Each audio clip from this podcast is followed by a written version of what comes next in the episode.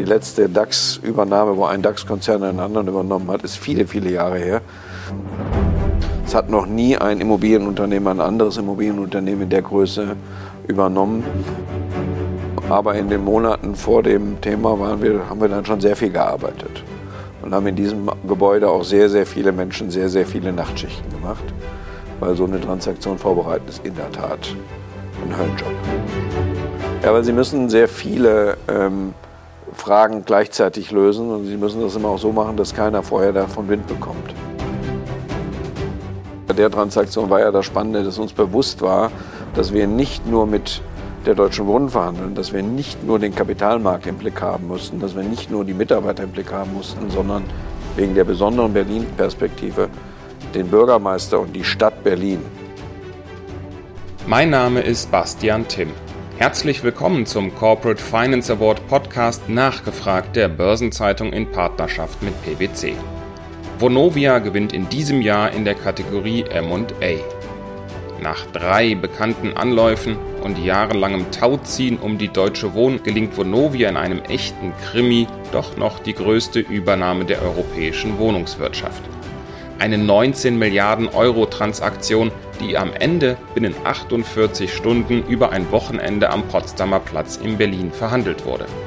Wie CEO Rolf Buch diese entscheidenden Stunden erlebt hat, was die Herausforderungen und letztlich die Erfolgsfaktoren des Deals waren, hat er mir Anfang April in Bochum verraten. Ja, vielen Dank, Herr Buch, dass, wir hier, dass Sie sich die Zeit nehmen für uns, äh, uns hier willkommen heißen in der neuen Vonovia Konzernzentrale. Ich freue mich, dass Sie hier sind. Alle guten Dinge sind drei. Das ist ein, ein Sprichwort, das äh, vermutlich aus dem Mittelalter stammt und äh, das wohl jedes Kind kennt. Äh, übertragen jetzt auf Vonovia und den Übernahmekrimi um den Deutsche Bodenkonzern hat sich ja wirklich gezeigt, dass an diesem Sprichwort auch etwas dran zu sein scheint. Äh, denn die größte Übernahme der europäischen Wohnungswirtschaft klappte ja auch erst im dritten Anlauf. Hand aufs Herz jetzt, äh, wie oft haben Sie bei diesem Deal an das Sprichwort und auch die Bedeutung vielleicht gedacht, nicht aufzugeben? Und wie überzeugt waren Sie dann auch davon? Die Frage ist ja erstens, ob es nur drei Anläufe gab oder nicht doch viel mehr. Äh, vielleicht wurden ja nur zweieinhalb bekannt. Ähm, na, aber es war ein langer Prozess. Ähm, aber es war natürlich klar, dass wir ähm, von vornherein überzeugt waren, dass es Sinn macht. Und deswegen lohnt es sich manchmal auch für Sachen zu kämpfen und sich zu engagieren, wenn man davon überzeugt macht, dass es Sinn macht. Übrigens, interessanterweise waren sowohl Michael Zahn und ich beider immer auch der Überzeugung, dass es am Ende so kommen wird und Sinn macht. Insofern, aber es war ein langer, mühsamer Prozess, der dann auch fast noch Schiff gegangen wäre. Sie sagen es, in der Tat. Wir wollen versuchen, das nacheinander so ein bisschen aufzudröseln, nicht, nicht alles direkt. Ähm, vielleicht, dass Sie einmal nochmal sagen, warum, Sie haben gesagt, das machte Sinn. Warum macht dieser Schritt aus Ihrer Sicht so Sinn? Ähm, wenn man langfristig schaut, was ist passiert, ähm, irgendwann am Ende, der, am Anfang des Jahres 2000, ähm, wurde, wurden Wohnungsimmobilienbestände aus der alten Gemeinnützigkeit in private Private Equity Themen äh, übergeleitet und Private Equity ist nie für immer da. Und wir hatten ein super fragmentiertes Marktumfeld mit sehr vielen gelisteten Unternehmen, die alle subkritisch groß waren. Ähm, selbst die Vonovia hat heute mit der Deutschen Wohnen zusammen einen Marktanteil von drei Prozent. Gucken Sie sich mal an, wie die Automobilbauer sind. Und deswegen war es eigentlich eine Logik, mit Blick auf die großen Herausforderungen, die wir haben und die jetzt auch gerade in den nächsten Jahren nun stehen, dass man größere, schlagkräftigeren Konzerne baut. Und deswegen gab es ja eine Konsolidierungswelle, die sowohl wir mit der GAG war und die Deutsche Wohnen mit der GSW und wir alle haben ja dann immer auch kleinere Unternehmen noch übernommen und integriert. Und sozusagen die Hochzeit der Hochzeiten waren halt eben, dass diese beiden großen konsolidierenden Plattformen irgendwann zusammenkommen, weil sie ja beide gebaut wurden aus der Erkenntnis heraus, dass wenn man größer ist, man mehr bewegen kann, mehr Leistungsbeitrag für die Gesellschaft bringen kann. Und deswegen war es am Ende letztlich mit Blick auf die großen Herausforderungen, die wir haben, alle gemeinsam zu lösen. Klimaschutz ist da ja nur eines. Ähm, oder auch die Urbanisierung und damit der verbundene Mangel an Wohnraum und dass da ein großer Player einfach mehr Leistungsfähigkeit, mehr Muskelmasse hat, um den vernünftig einzusetzen. Und das war die Idee. Und die war jahrelang bekannt. Die ist auch durchaus nachvollziehbar, die überzeugt, die verfängt. Warum hat es dann drei Anläufe oder vielleicht sogar noch mehr gebraucht? Sie, Sie sagten eben scherzhaft zweieinhalb öffentlich Bekannte. Ja gut, das Problem war ja, der, der Start war ja sehr unglücklich. Ich kann ja jetzt aus dem Nähkästchen plaudern. Vor der Übernahmeangebot der LEG durch die Deutsche Wohnen ähm, gab es schon Gespräche zwischen Vonovia und der Deutschen Wohnen damals. Also Michael Zahn und ich hatten schon über diese Vision gesprochen.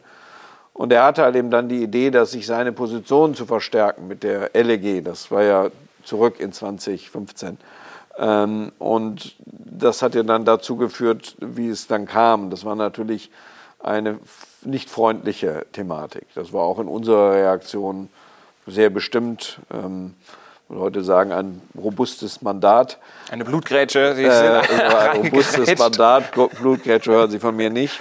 Ähm, aber, ähm, und wir haben ja dann noch sozusagen das erste Ziel damals erreicht, die LG. Aber dass das natürlich jetzt nicht zu ähm, großer Freundschaft ähm, und auch erstmal zu, zu Konflikten zwischen und auch Rivalität zwischen den Unternehmen geführt hat, ist klar gewesen. Und ähm, diese sozusagen ähm, schmerzhaften Prozesse dann auch wegzuarbeiten und miteinander vertrauen und gemeinsam in, in eine Zukunft gehen zu wollen, ähm, mit Kulturen, wo wir auch nachher festgestellt haben, die nochmal sehr unterschiedlich sind, ähm, das hat eben viel Zeit gebraucht. Und dann ist ja immer in so einem Prozess so, wir haben uns, also ich habe immer gesagt, ich mache diesen Prozess nicht unter Beobachtung der Öffentlichkeit. Das heißt, es kommen diese, vorüber, diese berühmten Wochenendtransaktionen, wo sie halt eben außerhalb der Betrachtung der Börse so eine Verhandlung führen.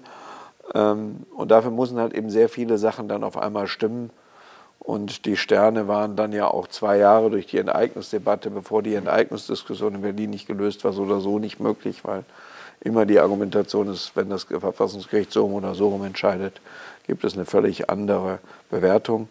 Und insofern ging das Fenster kurz auf und das haben wir dann genutzt. Mhm. Und am Ende braucht es natürlich auch noch mehr als jetzt Herrn Zahn und Sie, die das wollen. Stichwort Aktionäre. Äh, da gab es auch Störfeuer seitens Private Equity. Also das Problem ist ja, so, sowas ist dann am Ende sehr komplex auch. Ne? Genau, es gibt viele. Am Ende müssen ja auch alle Stakeholder mitspielen. Ähm, ich glaube, von Aktionärsseite ähm, gab es ja, das hat man ja auch gesehen in der ganzen Ankündigung, also von den klassischen beiden langjährigen Aktionären Deutsche Wohnen und Vonovia, am Ende dann ähm, jetzt im Jahre 2021 kein Störfeuer mehr, sondern das war klar unterstützt und wir haben ja auch von diesen Aktionären nichts bekommen. Wir kommen vielleicht gleich nochmal darauf, warum dann das trotzdem im ersten Anlauf gescheitert war. Aber das war, glaube ich, nicht das Problem. Das, ähm, ähm, das Thema war in dem Fall natürlich auch die Stadt Berlin. Ne? Ähm, sozusagen unter und neben einem, einem Enteignungsreferendum äh, so eine Transaktion zu machen, war auch sicher nicht einfach. Das kam auch so ein bisschen wie so Kai aus der Kiste, ne? also so, so salopp formuliert. Also hatten, hatte man nicht erwartet, oder, dass, dass plötzlich sowas kommt zu einer Enteignungsdebatte, oder? Äh, ja, wir hatten ja, wir waren ja bis zum Jahre 2019 Aktionäre der Deutschen Wohnen und haben ja ungefähr fünf Monate vor dem Start der, der, des Mietendeckels und dann der damit folgenden Enteignungsdebatte ähm, de facto die Aktien verkauft. Also man könnte schon noch davon ausgehen, dass der ein oder andere ein bisschen Gespür hier hatte, ähm, dass die Situation in Berlin eskalieren könnte. Okay. Wenn wir nochmal insgesamt uns das angucken, Sie haben einen kleinen Einblick gegeben. Wie haben Sie dann letzten Endes diese Transaktion auch vorbereitet? Also Sie sind immer, ich sag's mal, wir sind ja hier auch in einer, in einer Stadt, Fußball gespielt wird.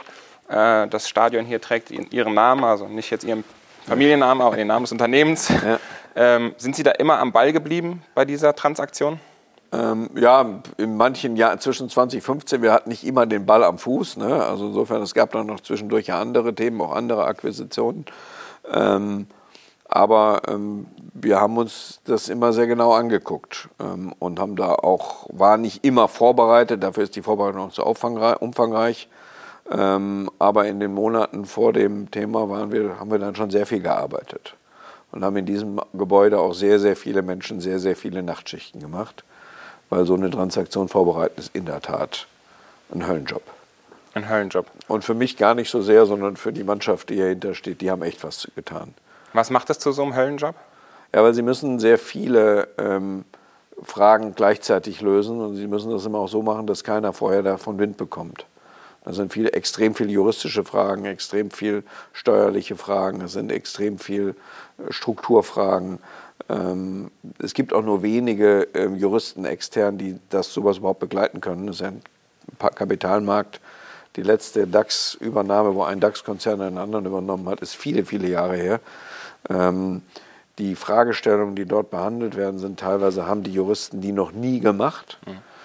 Ähm, und ähm, das sind auch viel Neuland. Ja. Ähm, es hat noch nie ein Immobilienunternehmer, ein anderes Immobilienunternehmen in der Größe übernommen. Ähm, es sind viele Fragestellungen, viele Themen, die einfach auch erst durchdacht werden müssen. Und das war in der ersten Phase. In der zweiten Phase kam dann noch viel mehr Neuland dazu. Aber ähm, hier in diesem Gebäude haben viele sehr, sehr hart in 2021 gearbeitet. Mhm weil Sie es gerade ansprechen. Juristen bekommen dann doch bei diesen Transaktionen schon eine bedeutendere Rolle. Und Sie, kann ich mir vorstellen, als CEO erwarten dann ja auch von den Juristen nicht nur, dass die irgendwie auf irgendwelche Risiken hinweisen, sondern Sie erwarten in diesen komplexen, unsicheren Zeiten einer möglichen Übernahme auch klare Lösungsansätze, oder? Also Sie erwarten auch, dass dann. Ja, aber ich würde jetzt nicht, also Juristen sind sehr wichtig in dem mhm. Prozess, aber nicht die einzigen. Ne? Es mhm. gibt die MA-Leute, mhm. die im Fact die Modelle bauen, es gibt die die Steuerleute, mhm. äh, die, die die Modelle dann steuerlich betrachten. Es gibt die ähm, in Investor Relation, natürlich ein wesentliches Thema, Vorbereitung des Kapitalmarktes. Es gibt, muss der Aufsichtsrat vorbereitet werden, es muss der Vorstand äh, mitgenommen werden, also in beiden Unternehmen dann, aber natürlich in dem vorbereitenden Unternehmen. Ähm, das ist, da ist eigentlich das ganze Unternehmen beschäftigt. Ähm, die Juristen sind auch beschäftigt, aber das sind nicht die einzigen. Und ähm, jeder muss im Endeffekt Fragen beantworten, die vielleicht vorher noch nie beantwortet waren. Weil teilweise wurden jetzt auch Juristen gerade im Nachhinein so ein bisschen, habe ich teilweise äh, Dinge gelesen, so als die, die Architekten, die stillen Architekten im Hintergrund, die, die dann irgendwie die, die Basis da, das Fundament, um so ein bisschen in dieser Baurhetorik jetzt zu bleiben, die das Fundament da gegossen haben und so. Wird das auch ein bisschen überbewertet? Sind es doch viel mehr Rädchen, die diese Architekten dann sind? Ja, ein Haus besteht ja nicht nur aus Fundament. Ne? Und äh, das Fundament hat ja auch noch einen Keller und äh, dann gibt es darüber ein Haus, besteht halt eben aus dem Haus. Und das Fundament alleine macht kein Haus. Insofern ist der Wettstreit, wer das Fundament gebaut hat, ähm, eigentlich irrelevant. Ähm, und das, deswegen ist es ein schönes Beispiel. Der eine hat das Fundament gebaut, der nächste hat die Mauern gebaut, der nächste hat die Einrichtung geplant, hat die Einrichtung gemacht und irgendeiner hat das ganze Thema geplant. Und ich glaube, das sind halt eben dann tatsächlich die kleine Gruppe derjenigen, die im Core-Team gearbeitet haben und das Thema zusammengehalten haben. Aber das waren nicht nur Juristen. Also wir können sagen, am Ende ist es halt ein Teamwork. Ja. Äh, keiner kann sowas alleine, alleine durchziehen und deswegen ist es umso wichtiger, dass dann dieses eine Rädchen ineinander greift. Ja? Weil wenn dann die, die Mauern falsch gesetzt sind, dann kann man eben auch nicht weitermachen. Ne? Also die, die natürlich sozusagen in, in unserem Unternehmen wichtigsten sind sicher CEO und CFO ähm, mit den entsprechenden Truppen ähm, die da sind. Aber auch zum Beispiel Kommunikation ist ein Riesenthema. Wie Sie so etwas vorbereiten, kommunikativ für diesen einen Tag. Das war ja bei uns dann der Pfingstmontag.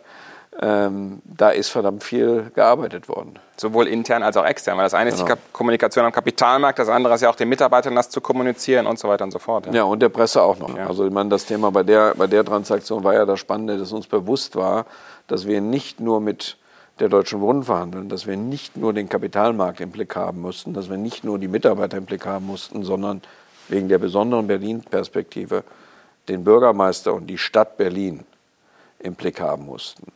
Und es war insofern äh, ein guter Ausgang, dass die Transaktion ja de facto im Roten Harthaus unter Aufsicht des Bürgermeisters und des Finanzsenators verkündet wurde. Das war eine zusätzliche Komponente, die wir bisher vorher so noch nicht gesehen haben. Wir haben eine Menge jetzt über Herausforderungen gesprochen. Wenn wir sagen, was waren denn dann die Erfolgsfaktoren, dass es dann, ich sage nach wie vor, im dritten Anlauf äh, offiziell zumindest funktioniert hat? Ähm, ich glaube, die Erfolgsfaktoren waren sicher eine gute Vorbereitung, ganz sicher. Ähm, Erfolgsfaktoren waren aber auch, dass sozusagen die, im Endeffekt Herr Zahn und ich, irgendwie ein Vertrauen aufgebaut hatten, ähm, weil am Ende können sie das an diesem Wochenende dann nur durchziehen, wenn die beiden Chefs sozusagen das wollen. Ähm, Erfolgsfaktor war, dass wir in dem Fall vertrauen, dass ich ein gutes Vertrauensverhältnis zum Bürgermeister von Berlin hatte, wusste, was er wollte. Ähm, Erfolgsfaktor waren aber auch, dass die Aufsichtsräte hinter den Vorständen standen. Das ist ganz entscheidend, weil sie natürlich in so einer Situation, in einer Situation sind, wo sie jedes einzelne Verhandlungsdetail nicht abstimmen können. Das heißt, Sie sitzen als Vorstand auch teilweise verhandeln Sie ja Sachen, die ursächlich dann irgendwann auch in der Einflusssphäre des Aufsichtsrates sind. Aber das ist halt dann in dieser Dynamik ähm, kommen Sie auch an Kompetenzgrenzen, selbst als CEO. Mhm. Ähm, und das sind alles spannende Fragen und da bedarf es dann auch eines Vertrauensverhältnisses, zum Beispiel zum Aufsichtsratsvorsitzenden, ähm, dass der sagt, jetzt macht das mal so. Ähm, und das, sind, das ist, muss wirklich alles zusammenpassen.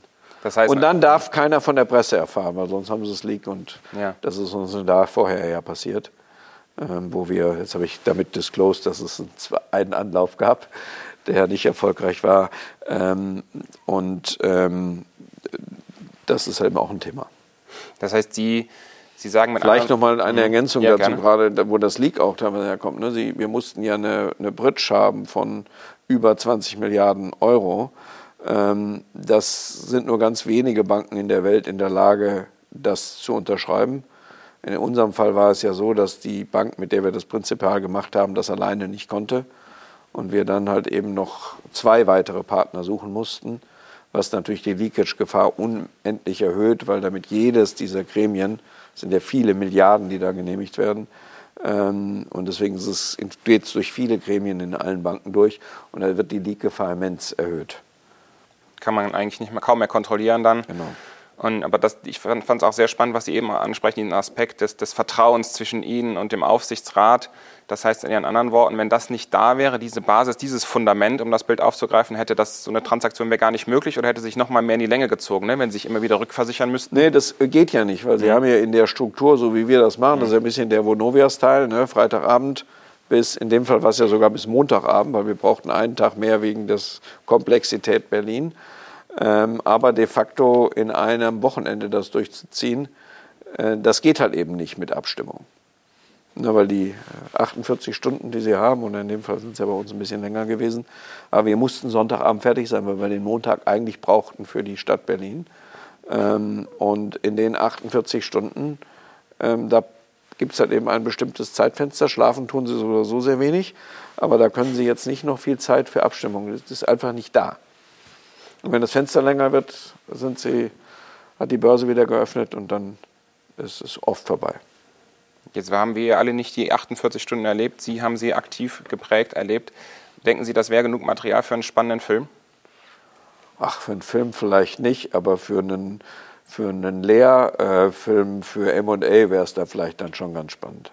Wie haben Sie die denn erlebt, wenn Sie nochmal die Revue passieren lassen so ein bisschen? War das eine Achterbahn auf und ab oder war das einfach permanent unter Strom oder wie man das so sagt? Ähm, das ist eine Achterbahn auf und ab mit mehreren Phasen, wo Sie sagen, das wird halt eben auch nichts. Ähm, also, und dann hat es dann doch immer irgendwie wieder geklappt. Ähm, wenn ich jetzt vielleicht aus dem Nähkästchen plaudere, ähm, die Transaktion ist ja am Potsdamer Platz passiert, das konnte man ja auch mittlerweile nachlesen. Und umherum gab es ja genau an diesem Wochenende die großen Demonstrationen Deutsche Wohnen enteignen. Und ähm, das war dann schon eine, eine spannende, ein spannendes Nebenthema, äh, wo ja sozusagen diese Entwicklung, die Deutsche Wohnen muss, aus Sicht der Enteigner war ja die Deutsche Wohnen muss weg, ähm, wo wir das halt eben dann anders gelöst haben. Ähm, insofern war das schon äh, eindrucksvoll. Aber Sie haben sich eigentlich nicht wirklich davon dann, sage ich mal, blenden lassen oder ablenken lassen. Sie haben es zur Kenntnis genommen, äh, aber Sie haben Ihr Ding dann durchgezogen. Genau, wir haben das dann immer eher gehört. Die, während der Verhandlung haben wir die Mikrofone gehört und äh, die Rufe weiter verhandelt. Und Sie haben es eben schon angedeutet, Schlaf gab es nicht viel ne, in diesem Wochenende? Nee, nicht so viel. Also beide Seiten müssen dann eben verstehen, dass man nicht sehr viel Zeit verlieren darf jetzt und dieses normale Verhandlungsthema, ich fordere jetzt erstmal ganz viel und dann bin ich irgendwie, lasse ich mich runterverhandeln, dass es einfach nicht geht. Ist, man kann gleich sagen, das ist das Limit und da kann, bis dahin kann ich und der andere sagt das auch und dann findet man irgendwas zusammen. Es führt zu einem sehr pragmatischen, schnellen Verhandlungserfolg. Oder anders gesagt, das Schachspiel fängt also nicht mit allen Figuren an, sondern man ist ziemlich schnell in so einer Endposition. Ja, wobei Schachspiel steht ja dann darum, dass dann einer niederfällt und in dem Fall sollte es ja eine Gewinn-Win-Position sein. Aber Sie haben recht, Sie haben jetzt nicht so viel Zeit für ein langes Vorspiel. Wo, wo Sie auch sagen, die persönlichen Beziehungen. Jetzt gab es dann ja, also ich springe jetzt mal so gerade noch mal so ein bisschen, äh, nachdem dann der Deal vollzogen war, äh, sollte ja im Prinzip Zahn ihr Vize werden. Und dann gab es letztes Jahr im Dezember, als Menschen so in einer besinnlichen Phase eigentlich sind, Adventsstimmung und so, hatten Sie ja äh, versucht, das neue Team mal zusammenzubringen Und dann gab es irgendwie, wie zu lesen war, äh, dann doch die eine oder andere, wie sagt man, Kommunikationsstörung oder wie, wie auch immer man das nennen möchte. Also wie haben Sie das dann erlebt? Also der ist ja dann doch relativ abrupt von Bord gegangen, nicht mehr, an, nicht mehr dabei. Wie haben Sie das erlebt? Ja, ich glaube, ähm, wir wollten das ja zusammen machen und ich hatte mich eigentlich darauf gefreut. Ich glaube, ähm, die sehr andere Sichtweise, die er auf, auf Immobilien hat, hätte uns auch geholfen. Ähm, insofern bedauere ich das. Ähm, wir haben aber, glaube ich, auf dem Weg zwischen dem Sommer und dem Dezember auch festgestellt, dass die Kulturen des, der Unternehmen schon sehr unterschiedlich sind. Und ähm, es liegt nicht an mir zu kommentieren, warum er zu dieser Entscheidung, warum Michael zu dieser Entscheidung gekommen ist. Klar, aber am, am Ende waren Sie natürlich auch überrascht, haben gesagt, hätten das gerne gemacht, das Unternehmen weiter gemeinsam nach vorne entwickelt.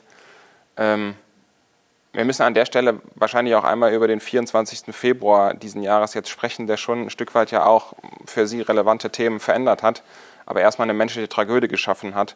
Äh, Russland hat die Ukraine angegriffen, wir haben Krieg in Europa. Ähm, viele Menschen haben Angst, dass dieser äh, weiter eskaliert zwischen NATO und Russland, atomare Eskalation, äh, dass die Zukunftsoptimismus der Deutschen ist auf dem historischen Tief. Wie erleben Sie momentan auch persönlich diese Phase? Also ich finde ehrlich gesagt, das Belastendste sind die Bilder. Und die, ähm, ich hätte mir nicht im Traum vorstellen können, dass wir nochmal Krieg in Europa haben. Ähm, und die, die Bilder, die man sieht, und übrigens auch, wenn man sie im Berliner Bahnhof stehen, äh, die Frauen mit ihren Kindern, ähm, das ist fassungs, das macht einen fassungslos.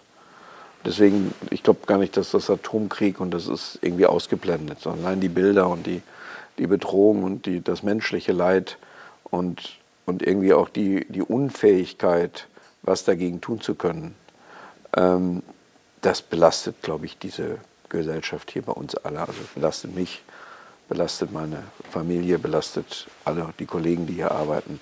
Ich glaube, belastet jeden Deutschen und das ist auch erstens gut so. Und ähm, das wird auch, glaube ich, noch eine Zeit lang so, so weitergehen. Weil ähm, das ist unfassbar.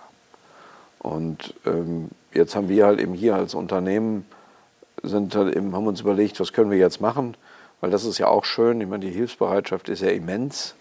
Ähm, das ist ja auch eine Aufnahmebereitschaft da. Und ähm, wir haben halt eben gesagt, lass uns die Sachen machen, die wir als Unternehmen gut können. Also ich glaube, dass in so einer Situation, das ist eine wirkliche Krise. Und zwar ist Deutschland natürlich nicht Teil des Krieges, also im Sinne, wir kämpfen da nicht, aber irgendwie sind wir ja doch schon involviert. Ne? Wir erleben die Konsequenzen. Deswegen in so einer äh, absoluten Sondersituation ist es wichtig, dass jeder sich auf das konzentriert, was er machen kann. Und deswegen haben wir halt eben keine, sind wir nicht mit unseren Bullis zur polnischen Grenze gefahren, weil es Leute, bessere Leute gibt, die Menschen transportieren können in angemessenen Transportmitteln. Aber was wir halt eben können, ist, wir können Wohnraum zur Verfügung stellen. Das ist ja nun mal unsere Urtätigkeit und deswegen haben wir ja diese Wohnraumkarte gebaut mit den anderen Wohnungsunternehmen zusammen, wo wir halt eben sagen, wir geben jetzt einen privilegierten Zugang zu den, den Kommunen zu unseren freien Beständen und die reservieren wir de facto alle für Ukraine-Flüchtlinge. Einfach aus der Überzeugung heraus, ich bin fest davon überzeugt, dass es der falsche Ort ist, um Frauen mit, mit traumatisierten Kindern unterzubringen in einem Flüchtlingsheim. Ich glaube, es muss Ziel, Ziel sein, möglichst vielen ein wenigstens ein Gefühl einer einer kleinen Wohnung, einer kleinen Rückzugsgebietes zu haben, wo man sicher ist. Ähm, und deswegen ist die Unterbringung in Wohnungen um Dimensionen wichtiger als, oder besser als im Flüchtlingsheim. Deswegen ist sicher unsere erste Priorität, jetzt all das, was wir noch frei haben, ähm, zur Verfügung zu stellen. Wie viel ist das, wenn ich kurz einhaken kann? Ja, das ist leider wenig. Ne? Wir haben halt eben einen Leerstand von, in Deutschland von 2% ein bisschen und davon ist der meiste Teil noch im Bau. Also das ist einfach wenig und ähm, ist zum Beispiel hier jetzt im Rheinland äh, gar nichts mehr. Berlin kennen Sie die Situation auch nichts. Also es gibt also viele Städte, wo gar nichts mehr verfügbar ist und generell ist wenig und ist leider nicht nur bei uns, sondern überall bei der institutionellen Wohnungswirtschaft. Ähm, aber es gibt natürlich noch, und das war dann das Zweite, was wir gemacht haben, war, äh, wir haben gesagt, es gibt vielleicht Wohnraum, der nicht mehr genutzt ist. Und wir hatten ja in der, an der A, an der Flutkatastrophe auch gesehen, dass unsere Handwerker auch ein super Engagement haben und helfen wollen. Und wir haben ja dann damals alle unsere Elektriker dahin geschickt und die haben dann wieder versucht, dieses, den Strom wieder hochzufahren. Und dieses Beispiel haben wir jetzt mal umgebaut und haben gesagt, wenn es jetzt irgendwo Wohnungen gibt, die hergerichtet werden müssen, wir geben den, unseren Kollegen die Möglichkeiten, die dies können, also die malern können, die die Boden verlegen können, das zu tun. Wir bezahlen das Material, wir können auch natürlich unsere Werkzeuge und all das Ganze nutzen, um halt eben da auch nochmal den Menschen die Möglichkeit zu geben, sich zu engagieren und ihr Wissen einzusetzen. Ich habe leider nicht zwei Hände, wo ich also tapezieren kann, insofern. Äh, aber es gibt ja eben viele bei uns, die das gut können. Ähm, und insofern, das ist, glaube ich, das Nächste. Das, das dritte Thema ist, ähm, man muss, glaube ich, das Thema, wenn man sagt Kinder und, und, und Frauen, äh, die kommen, dann müssen wir auch sehen, dass es wichtig ist, dass die Kinder vielleicht nicht immer nur in ihrer kleinen Familie sitzen, sondern dass sie auch ein bisschen rauskommen. Deswegen ist es wichtig, in den Quartieren auch darüber nachzudenken, wo haben wir vielleicht noch Räume, wo wir die Kinder versorgen können, beschulen können, ihnen vielleicht auch ein normales Leben geben können, wo Spielplätze sind. Also diese gesamte soziale Infrastruktur jetzt auch da nochmal zu durchdenken. Und insofern sind das die Themen, mit denen wir uns beschäftigt haben, mit denen wir uns laufend beschäftigen. Ähm, und die Frage, die jetzt kommt, ist, wie können wir möglichst schnell, das ist hier eine Frage, die kann man nicht sozusagen ad hoc machen, sondern wie kann man in den nächsten Monaten klären, wie können wir es möglichst schnell bauen, die Baugeschwindigkeit erhöhen, ähm, um halt eben möglichst schnell diesen zusätzlichen Bedarf zu klären. Und da gibt es halt eben, wir haben ja viele äh, viele Erfahrungen ähm, mit dem Thema, mit dem Thema serielles Bauen, modulares Bauen, was eben schneller ist. Und das wäre jetzt sicher ein Weg, um schneller Wohnraum ähm, zu schaffen. Mhm. Und das sind jetzt so ein bisschen die Sachen, die uns in der Ukraine beschäftigen. Und dann gibt es natürlich die andere große Frage, die dann nicht was mit den Menschen aus der Ukraine zu tun hat, sondern mit unseren Mietern. Äh, die Frage ähm, Energie. Energie. Energiekosten Ganz genau. und Energieverfügbarkeit. Ja. Ja, ich wollte gerade sagen, das ist die Frage, die Sie vorweggenommen haben. Das Thema hat natürlich, oder der Krieg hat uns gezeigt, unsere Abhängigkeit von Russland, 55 Prozent beim Gas. Ähm, zwei Drittel, glaube ich, von Ihrem Bestand ist, äh, wird mit Gas beheizt. Äh, Sie hatten sich schon dazu geäußert und haben schon gesagt, da, da, da, droht, da kommt, da rollt was auf unsere Mieter zu. Das ist ein großes Problem. Äh, wie schätzen Sie da die Lage ein? Also das auf die Mieter zurollen ist ja erstmal nur das, nur das Kostenproblem. Ja. Ähm, weil wir halt eben, wir wissen ja, zu was wir jetzt das Gas einkaufen. Wir wissen also, wie die Nebenkostenabrechnung 23 aussehen wird. Und es kann halt eben da Fälle geben, wo de facto ein Mieter, wenn er jetzt seine Vorauszahlung nicht erhöht, ähm, de facto zwei Monatsmieten zusätzlicher Nachzahlung braucht. Wenn so den typischen Vermieter, der oft 30 Prozent seines Einkommens für Miete ausgibt, dann wäre das in dem einen Monat sein ganzes Einkommen, was natürlich nicht geht. Klar. Ähm, und ähm, deswegen müssen wir uns mit dem Thema beschäftigen. Wir haben jetzt noch ein bisschen Zeit, aber wir werden das als Wohnungswirtschaft, weil das sind ja für uns nur Kosten, die, die wir verauslagt haben. Ja. Das sind ja nicht unsere eigenen Kosten. Durchlaufende das Posten. durchlaufende Posten. Mhm. Das heißt, wir werden das Geld irgendwie bekommen müssen. Aber wir müssen uns dann überlegen, wie kriegen, fangen wir die Menschen auf. Und es wird ohne staatliche Hilfe nicht gehen. Also das Energiegeld 22 war gut. Aber es wird halt eben noch ein größeres Problem in 23 geben, weil das Geld, was jetzt bezahlt wurde, ist ja für die Nebenkostenabrechnung vor dem Ukraine-Krieg. Ähm, und die, die jetzt kommt, wird ja noch viel, viel schlimmer. Und ich verstehe auch übrigens, dass viele unserer Mieter sagen, ich will jetzt die Vorauszahlung nicht erhöhen. Einfach weil, wenn sie jetzt schon wenig Geld haben, dann schieben sie das Problem halt immer einfach in die Zukunft. Aber es ist ja dadurch nicht weg und deswegen müssen wir uns damit beschäftigen. Das ist das eine. Das viel größere Problem ist dann, falls es wirklich dazu kommen sollte, dass wir kein Gas mehr bekommen. Das auch, ja. Dann ähm, kommen da ja Fragen. Jetzt ist es ja so, dass in Europa es geregelt ist, dass die privaten Haushalte am Schluss abgeschaltet werden. Nur ich habe jetzt gelernt, es gibt auch noch technische Themen wie Gasdruck in den Leitungssystemen. Ist dann überhaupt noch verfügbar? Ich habe auch gelernt, wenn die Heizung einmal wegen Gasmangel unten ist, dann muss ein Techniker die wieder hochfahren. Also das heißt, stellen Sie sich vor, was wir nun in Deutschland haben, wenn dann der Gas, das Gas runtergeht und dann die Techniker, die alle wieder hochfahren müssen. Also nicht nur für uns, bei uns ja, ist es ja. wahrscheinlich noch schneller, aber für die ganzen privaten Haushalte. Das gibt ja eine Riesensituation und die Sorge, die ich übrigens auch habe, wenn die Heizung unten ist und es kalt ist, die meisten Leute haben ja noch Heizlüfter, ähm, also so kleine Elektroöfen Blackout, irgendwo zu Hause. Wenn das alle anschließen. Und wenn wir das alle anschließen, kann ich, ich kann das nicht abschätzen, aber ich könnte mir vorstellen, dass die Leitungsnetze dann, ähm, wenn Deutschland gleichzeitig elektrisch heizt, ähm, ja. ähm, auch noch eine Problematik hat. Und die Frage, was dann eigentlich passiert, wenn also Menschen ohne Strom und ohne Gas sitzen, dann haben wir, glaube ich, eine Situation, da sind wir als Land unvorbereitet und auch wir als Vonovia noch nicht so richtig gut vorbereitet. Ähm, und dann, also wenn eine Heizung ausfällt, dann ist es ganz einfach. Da schicken wir heute so ein Heatmobil hin, was dann die Heizung ersetzt und dann geht das. Aber wir haben halt eben nicht so viele Heatmobile. Um, Heatmobile für Deutschland. Äh, genau, deswegen, also ich glaube, da sind wir einfach in Fragestellung. Deswegen ist es so wichtig ja. und deswegen ist es auch so richtig, dass die Bundesregierung jetzt nicht einfach den Gashahn abschaltet, auch wenn man das emotional natürlich sofort versteht. Ähm, es hat halt eben Konsequenzen, die so dramatisch sind, die wir, glaube ich, alle nicht hundertprozentig verstehen, ähm, dass man sich das sehr gut überlegen muss. Und es, es, zeigt ja auch beim Thema Energie, wenn wir mal nach vorne auch weiter blicken, das Thema Modernisierungen, Nachhaltigkeit, nachhaltiges Bauen. Ähm, Wärmepumpen als ein Beispiel. Also wir brauchen ja Alternativen zum Thema Ölheizung, zum Thema Gasheizung. Äh, wie sieht das da bei Ihnen aus? Was sind da Ihre Überlegungen? Genau, das ist ja jetzt der Punkt. Jetzt kommen wir ja wieder zu Deutschen Wohnen zurück. Ähm, wir, wir haben halt eben festgestellt, und das hat die Deutsche Wohnen ja unabhängig von uns auch festgestellt, ähm, dass die traditionelle Industrie in Deutschland für, den, für die Bestandsgebäude wenig Lösungen hat. Äh, dass einfach wenig, also der Neubau ist sehr gut machbar, aber die Bestandsgebäude sind halt eben etwas schwieriger äh, lösbar und da gibt es halt noch wenige Menschen oder wenige Unternehmen, die sich damit beschäftigen. Und deswegen sind wir dazu übergegangen, die Deutsche Wohnen auch, de facto zu sagen, wir müssen jetzt selber entwickeln. Wir müssen uns selber damit beschäftigen, dass wir technische Lösungen finden. Bei uns ist ja hier die Energiezentrale in Bochum entstanden, wo wir auch Wasserstoff als Speichermedium produzieren, wo wir all diese ganzen Themen austesten. Und natürlich ist ein großes Unternehmen in der, besser in der Lage, auch Geld dafür zu mobilisieren, aber auch Ingenieure zu rekrutieren, äh, die an so etwas arbeiten. Also wir haben hier viele Ingenieure, die Elektroingenieure und äh, Energietechniker, die halt eben an den Themen arbeiten. Und ähm, wir glauben halt eben, dass das jetzt unser Job ist. Lösungen zu entwickeln, wie wir de facto die letzte verbleibende Heizlösung, wenn man mal die Pelletheizung außen vor nimmt, ja. weil das kein Massenprodukt ist, ja. ist die letzte verbleibende Lösung eine Elektrifizierung der Wärmeversorgung. Ja.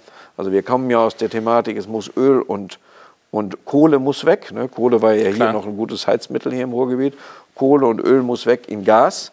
Wir hatten eigentlich ja gedacht, dass Gas die Brückentechnologie ist, die uns dann in Ruhe die Elektrifizierung vorantreiben lässt. Und ich glaube, jetzt erkennen wir, dass die Elektrifizierung viel, viel schneller laufen muss. Mhm. Und zwar im Bestand. Mhm. Ähm, und da ist es, glaube ich, im großen Unternehmen deutlich einfacher, ähm, das voranzutreiben, als wenn sie jetzt kleines Unternehmen wären. Also die acht Unternehmen, die heute die Vonovia bilden, wären jedes für sich sicher nicht so gut in der Lage gewesen, diese Herausforderungen zu stemmen, wie die vereinte Vonovia das jetzt kann. Das heißt, Sie sind sehr optimistisch, dass Sie da sehr schnell, so verstehe ich das, auch im Bestand neue Lösungen implementieren werden? Also wir wissen ja durch die Energiezentrale hier und durch die Tests, die wir in verschiedenen Themen haben, was wir machen müssen. Es geht jetzt letztlich ums Ausrollen. Aber das wird trotzdem viele Jahre brauchen, weil einfach die Anzahl der Wärmepumpen, die Anzahl der Installateure, Sie wissen ja, wir rekrutieren jetzt Elektriker Klar. aus Kolumbien. Also wir haben jetzt viele große Herausforderungen. Aber all das sind Sachen, die ein Unternehmen wie Vonovia mit gestalten kann und mit unterstützen kann, die eine Vorgängergesellschaft von Vonovia alleine wahrscheinlich ganz schlecht hätte unterstützen können. Ne? Das heißt, wir sind jetzt hier an dem Punkt angekommen, wo, Sie, wo wir auch feststellen, dass das Ganze, äh, wie Sie es sich schon sagten, ab 2000 überlegt hatten, wirklich richtig Mehrwert bringt für viele Stakeholder, genau, nicht nur für also, die Aktionäre. Also nehmen Sie jetzt einfach dieses großflächige, also der Aufbau dieser Handwerkerorganisation, den wir hier haben, der macht natürlich Sinn für so ein großes Unternehmen. Und dass wir halt eben großflächig jetzt in Kolumbien und in wahrscheinlich in anderen Teilen dieser Welt ähm, Handwerker ausbilden werden, äh, suchen werden und rekrutieren werden. Äh, das sind natürlich Themen, die machen sie nicht, wenn sie ein Wohnungsunternehmen sind mit 30.000 Leuten, äh, mit 30.000 Wohnungen. Ähm, und ähm, deswegen ist es halt eben etwas, was sonst nicht passiert wäre. Ähm, und ähm, auch ein kleiner Handwerksbetrieb, der hat es deutlich schwieriger in Kolumbien zu rekrutieren, als wir der jetzt als, als größerer Konzern. Und deswegen glaube ich, sind es wirklich Leistungsbeiträge, die wir erbringen können für die Gesellschaft, die wir halt eben einfach als kleines Unternehmen hätten nicht bringen können. Das heißt, wir haben darüber gesprochen, äh, warum das Sinn macht, dass man sich so entwickelt hat. Wenn wir noch weiter in die Zukunft blicken, nicht nur mit Blick auf Heizungstechnik, sondern auch auf die Entwicklung des Unternehmens, Äh, die M&A-Maschine wird dann wieder heiß laufen auch im nächsten Jahr oder weitere Zukäufe? Nee, jetzt haben wir ja erstmal die, ähm, die Logik, jetzt müssen wir erstmal sozusagen diese beiden Konzerne zusammenbringen. Das ist jetzt, glaube ich, auch eine wesentliche Thematik. Ähm, und dann hängt es letztlich ab von Kapitalmarktanforderungen. Sie wissen im Moment, wenn Sie unseren Kurs anschauen, äh, sind die Renditen, die Investoren durch den Kurs ja sozusagen uns zu verstehen geben, sicher nicht so geeignet, um weitere Akquisitions Themen zu stemmen.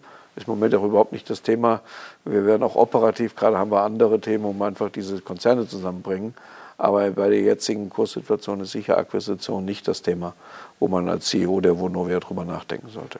Das ist auch das Thema, was, glaube ich, viele immer noch nach wie vor unterschätzen. Die denken dann, okay, man hat das Unternehmen gekauft, aber dass ein Unternehmen auch noch zusammenfinden muss, kulturell, Sie haben es eben mal einmal gesagt, aber auch organisatorisch, das ist ja auch ein Prozess, der dahinter steckt. Genau, da, mehr wir jetzt, da sind wir jetzt genau drin. Das ja. ist auch ein Prozess, der sich über ein, zwei Jahre ja. ähm, streckt. Ähm, und äh, wenn Sie heute noch in die Vonovia schauen, dann finden Sie immer noch, obwohl das ja jetzt lange Jahre her ist, immer noch Leute, die dann sagen, ich war mal bei, bei GAQUA oder mal bei der Deutschen Ennington. Das ist heute mehr noch so beim Bier, also freundlich und ist heute weg. Aber es ist ein langer Prozess. Sie haben gerade das Stichwort Bier gesagt. Ich muss an Fußball denken, ich weiß nicht warum. Äh, vielleicht können wir so enden unser Gespräch. Ähm, das Stadion trägt ihren Namen. In diesem Stadion ist ja auch Historisches passiert vor kurzem. Man hat Bayern München besiegt. Freut das Sie dann auch als CEO oder ist das Ihnen egal? Ich war dabei, obwohl ich gar kein Fußballfan bin. Und ähm, am Anfang des Spieles habe ich den Präsidenten von Bochum getroffen. Und dann habe ich ihm gesagt, es wird ja heute ein schwieriges Spiel. Ne? Man hatte ja die Vorrunde gesehen. Da sagte er, ja, also, aber wir haben eine Chance auf ein Unentschieden. Und als dann das 1 zu 0 für Bayern München fiel, ähm, dann haben, glaube ich, alle gedacht, jetzt geht das wieder los. Weil das war ja relativ schnell, jetzt geht das wieder los. Wir gehen jetzt hier mit 5 zu 0 vom Platz. Und zwar 5 zu 0 für Bayern München. Und als dann das erste Tor fiel, dann war das Stadion ja schon aus dem Häuschen. Ähm, und dann sagten die alle, boah, ist das ein super Tag. Ne? Ein Tor mal gegen die Bayern geschossen. Das ist also wirklich toll. Ne? Und äh, die Stimmung in dem Stadion, wo dann das 2 zu, äh, 2 zu 1, 3 zu 1, 4 zu 1, das ist unfassbar. Ich glaube, alles eine Halbzeit auch, ne? Ja, das war dann das relativ schnell Minuten. hinterher. Ja. Und man muss jetzt auch sagen, ähm, die, man kann das ja, wenn man schon allein, ich, wie gesagt, ich bin überhaupt kein Fußballkenner, aber wenn man die beiden Mannschaften da sieht, dann sind die wirklich professionell durchgestylt, auch durchtrainierten Bayern und dann kommen die, die Bochumer, die mussten echt kämpfen. Ne? Also das ist schon in der Konstitution der Spieler ähm, und auch im Auftreten, im Selbstverständnis. Ne? Das waren eben auf der einen die, ich sag mal, die reichen Millionäre und auf der anderen Seite die, die wirklich was tun mussten. Und ähm, das war schon eindrucksvoll, wie die, die, wie die Mannschaft da, wie die, wie die Bochumer da gekämpft haben. Und wirklich, die haben alles gegeben. Also die waren noch alle fertig danach. Aber die haben wirklich alles gegeben. Und das ist schön, weil wir, ehrlich gesagt, habe ich mich so ein bisschen wiedergesehen in, in Bonovia. Ne? Das ist kämpfend, das passt zu uns bodenständig. Ähm, und ähm, insofern waren wir da sehr stolz, dass das Stadion und auch die Trikots ja unseren Namen tragen durften. Also ein besseres Schlusswort gibt es nicht. Ich bedanke mich sehr für das Gespräch, Herr Buch. Vielen Danke. Dank Ihnen. Danke.